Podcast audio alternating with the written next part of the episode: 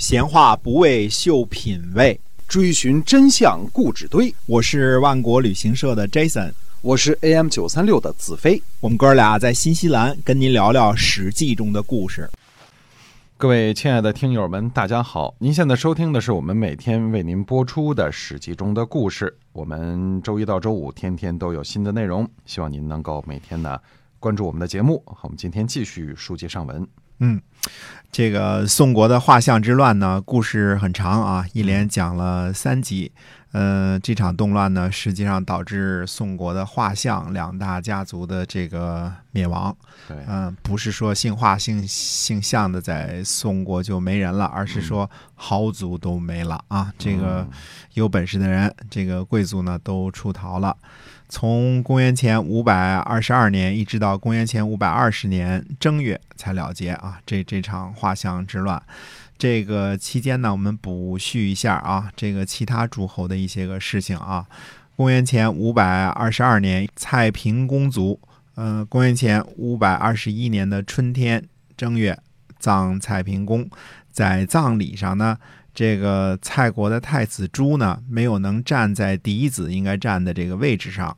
那么鲁国的大夫呢，去蔡国送葬，回来之后呢，这个叔孙昭子、叔孙若呢，就询问这个葬礼的情况，大臣们呢就如实回报了。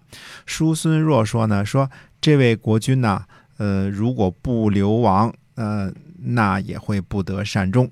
刚刚继位的国君呢，就不站到自己应该站的这个位置上，而站在这个低下的这个位置上呢，呃，这是失位，嗯，失位呢就失去自己的位置，这是呃肯定是不对的，啊，嗯，就是该站哪儿站哪儿，你是嗯四位国君嘛，对吧？那么在鲁国这个时期呢，叔孙弱是个很有能力的大臣，这个嗯叔孙氏啊，颇有乃父之风。呃，可是这个叔孙弱呢，却不被季平子待见。季平子呢，本来是想趁着叔孙家这个内乱啊，把叔孙家给扳倒了。结果呢，叔孙弱呢，这个虽然是庶子继位，但是接受三命为卿，而且能力很强，礼数周到，软硬不吃，嗯、确实让嗯季平子呢有点头痛啊。这个 老想把这老大老想把老二干掉，这事儿有点意思啊。嗯嗯，这年夏天呢，这个士鞅前来询问，叔孙若呢负责接待，季平子呢就给这个叔孙若呢穿小鞋儿。他使用的这个礼节呀低一些，使用了七劳。七劳的礼节接待这个士鞅，呃，一劳呢，一牛、一猪、一羊为一劳，嗯、这叫一劳啊，一牛、一猪、一羊，这个是什么呢？是鲁国呀，当时这个接待谁呢？接待齐国的这个包国啊，因为包国来归还费邑嘛。嗯哎，那个时候使用的礼节，石鞅呢就怒了，发怒说呢，说包国呢是下大夫，齐国呢是小国，这是鲁国在轻视鄙夷，我回去呢一定好好的这个恢复国君。嗯，鲁国人呢就害怕了，赶紧又加了四牢，变成十一牢。嗯，十一牢已经是这个哟，最高的礼节了啊，是最高的礼节了。嗯呃，这事儿呢就这样才罢休。士鞅呢是上大夫，呃，晋国呢又是盟主，是大国，对吧？嗯那么鲁国这个礼仪呢，显然是错误的，是故意让这个主持接待的这个叔孙弱这个难堪的嗯啊，这个整整他，顺便。那么叔孙若预言的那位蔡国的这个国君呐、原来的这个太子朱啊，到底是否如这个叔孙若所预言的那样呢？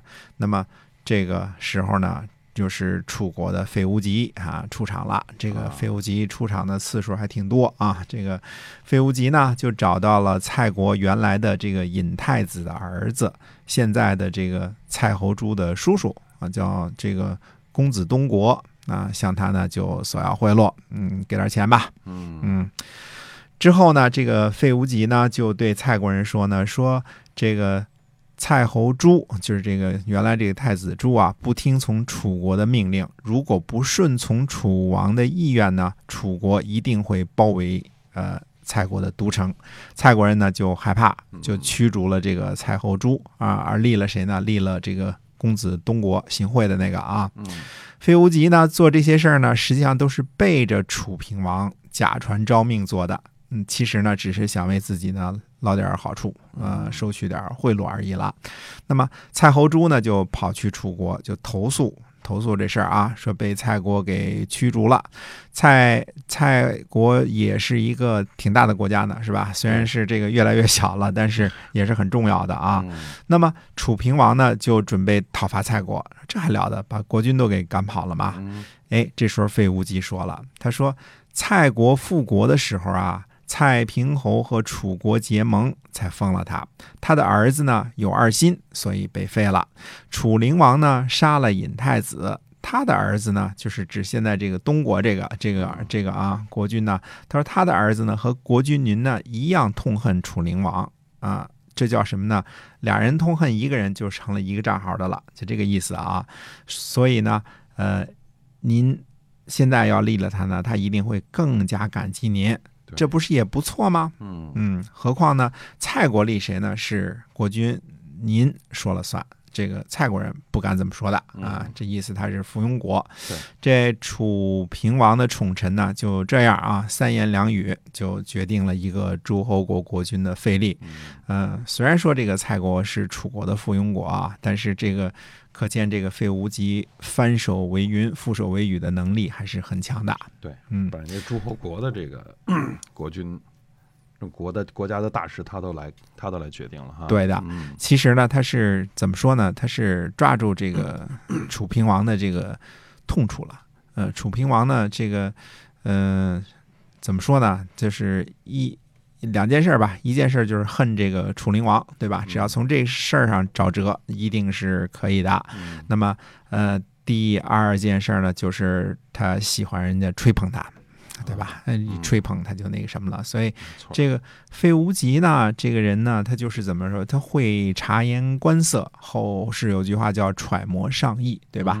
他知道他爱听什么。嗯哎，其实这事儿我们就说了，为什么谁们家的孩子都能对付得了父母呢？这是，这是小孩儿长大的最重要的一课，他得先忽悠了父母，才能够 长大成人的，对吧？所以往往有的时候，为什么这个父母就说我们家孩子这儿都挺好的，那都挺好的，对吧？实际上他对付你是最有最有根基的，对吧？？对他知道你想听什么，不想听什么。哎对了对了，太了解你了，对嗯你，所以你的孩子一定是对付你的最能干的人。你要是能对付了你的孩子，那才叫见怪了呢，对吧？？嗯、那他他从小长大了，就是就是长大的过程当中，第一要克服的就是怎么对待自己的父母，对，对吧？像这个费无极这样的宠臣就会揣摩上意，嗯，知道你想什么我就说什么，所以楚平王没什么辙，嗯对吧？对 被忽悠了。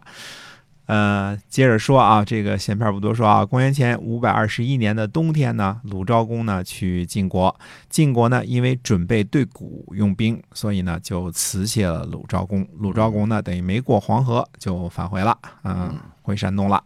这个前面不是说过那个古国的国君被晋国人给俘虏了吗？嗯，对吧？抓回去了嘛。但是呢，这个晋国呢，在宗庙呢献俘之后呢，又把他释放回国了，嗯继续做他的国君。只要你不这个没有二心就行了啊。嗯这位国君呢，回去之后呢，又背叛了晋国啊，投靠了鲜于啊，那边晋嘛，对吧？对都是这个同同支同种的啊，嗯这个所以又投靠了鲜于。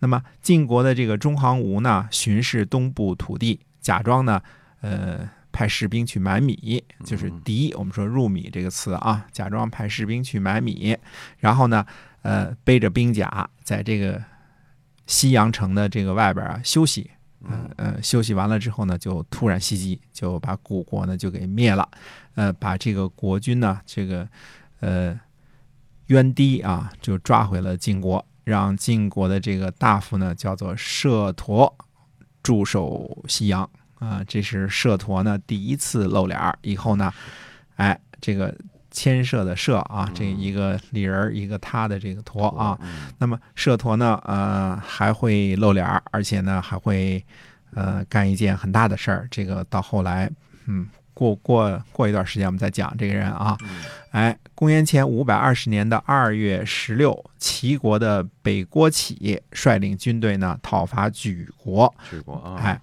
莒国的这个国君呢叫做君虞啊，这个是庾澄庆的那个虞啊，就准备迎战。嗯，那么莒国的大臣呢叫岳阳木，就劝说道呢，他说齐国的主帅啊地位很低，所求不多，不如呢就服个软儿求和算了。你看啊，这个这个岳阳木呢，他看这个事情是怎么看的呢？齐国这个。